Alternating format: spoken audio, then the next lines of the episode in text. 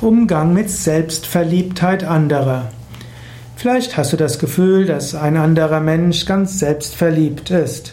Er fotografiert sich ständig, er schickt seine Fotos zu anderen hin, er betrachtet sich im Spiegel, er spricht davon, wie großartig er oder sie ist, er macht tolle Internetseiten über sich und so weiter. Das kann dich ärgern, aber es muss dich auch nicht ärgern. Denn es gibt Menschen, die im Rampenlicht der Öffentlichkeit stehen wollen und das können sie auch für eine gute Sache machen. Es ist immer die Frage, was machen Menschen aus sich? Man muss es auch nicht als Selbstverliebtheit bezeichnen. Manche Menschen wollen einfach nur schauen, wie sie viel bewirken können.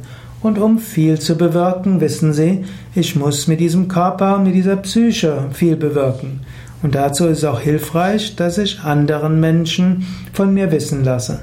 Also sei vorsichtig, bevor du andere als selbstverliebt bezeichnest. Vielleicht sind sie gar nicht so selbstverliebt, sondern sie pflegen nur ein gewisses Selbstmarketing, nicht aus egoistischen Gründen, sondern weil sie sich für eine gute Sache einsetzen. Es gibt noch viel mehr zum Thema Selbstverliebtheit zu sagen.